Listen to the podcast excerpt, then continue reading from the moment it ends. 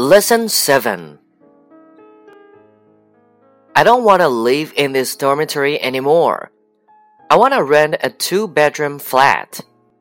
I like elevator buildings. I don't like the first floor or the top floor.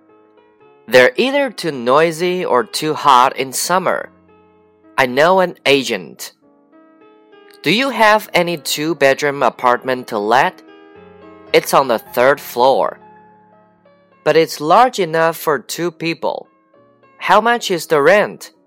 It's 300 bucks per month, payable at the beginning of every month.